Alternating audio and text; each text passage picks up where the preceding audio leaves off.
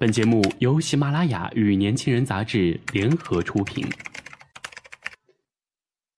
年轻是一次最有收获的阅读，我们的态度不在成功学的书单里。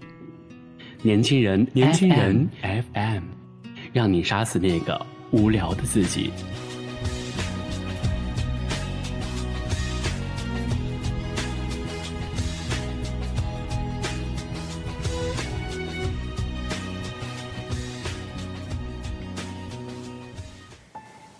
你好，欢迎收听《年轻人杂志》夜读节目，我是杜丽。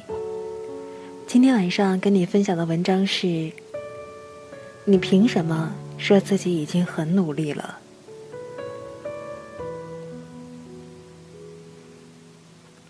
刚来北京的时候，对北京人有一个特别不好的印象，就是觉得他们好像除了清华和北大。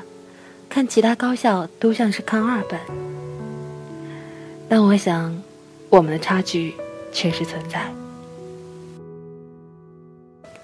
我上的这个班四十人左右，除了厦门大学法学院的人，其他基本上都是北京大学、清华大学、北京外国语大学、北京航天航空大学等法学院的学生。上课的时候，一个姑娘。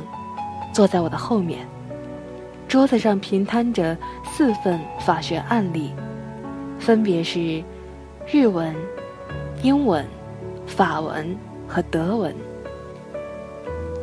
他告诉我，这是他们法学院的老师布置的案例题。一问是北京外国语大学的，再一问，原来是大一的。吃饭的时候。聊起各个学校的趣事，让我惊愕的一点就是，他说，在北外的食堂，你一进去，说什么语言的都有，大部分人都在苦读外语。后面还坐了一个人大的姑娘，人大那个姑娘对 Jessup 国际模拟法庭辩论赛甚是感兴趣。我问她。你们有没有在考试前几周才背一下的时候？他还没有来得及说话，北外的姑娘就说起来：以前去人大找同学的时候，发现自习室基本上是满的。再说，坐我旁边的那位北大的姑娘，从开始上课起，她就一直在看一本有八百多页的联邦最高法院的判例，全英文。显然这本书他已经看了好几遍了，上面写满了单词标注，还有一些别的东西，各种心得和批注。后面那位清华的小伙子显然活跃的多，聊起耶鲁的一件事情。他说：“耶鲁巨霸气，清华北大好像有意和耶鲁共同研发一个项目，但是耶鲁拒绝了。”说完之后，那小伙子就开始做题了。他身为大一的学生，做的题目却是大三的。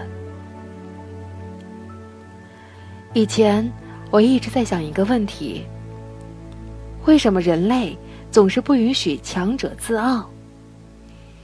我想，那些责怪别人的人，是不是证明了一个逻辑？那就是人。都不喜欢承认自己很弱。今天老师说了一些话，我觉得很有道理。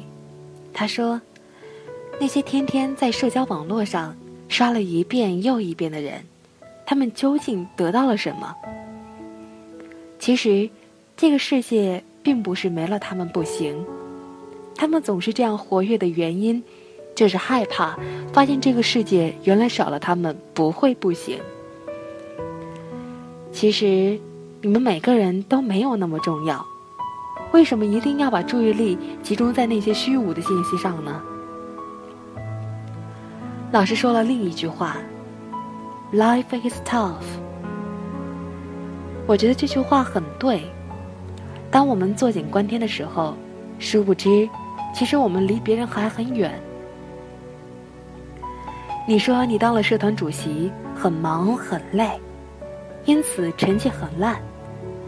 可是有雅思成绩八点五分，拿到金融系两年国奖的社联会主席千姐在前面向你招手。你说你打辩论打得很忙，因此成绩很烂。可是有马来西亚国际辩论赛全程最佳辩手的冰学姐，在剑桥大学向你招手。你说你是理工科，打辩论无法兼顾学习，可是有世博辩论赛全程最佳辩手，曾经去香港交流、保研北大的杨师兄在前面向你招手。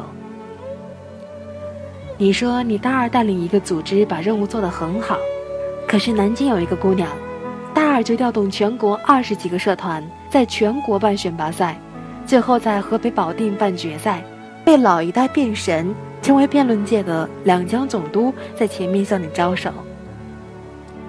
你说你大二的时候进了电视台实习，可是有一个北大的姑娘在大一的时候。就通过网上申请进了花旗银行北京分行实习，并且在大二的时候进了央视和湖南广播电视台北京分部实习。他也在前面向你招手。你说你大一的时候已经很努力了，但每天除了泡在网上，书本你从来不碰，还玩命的聚会。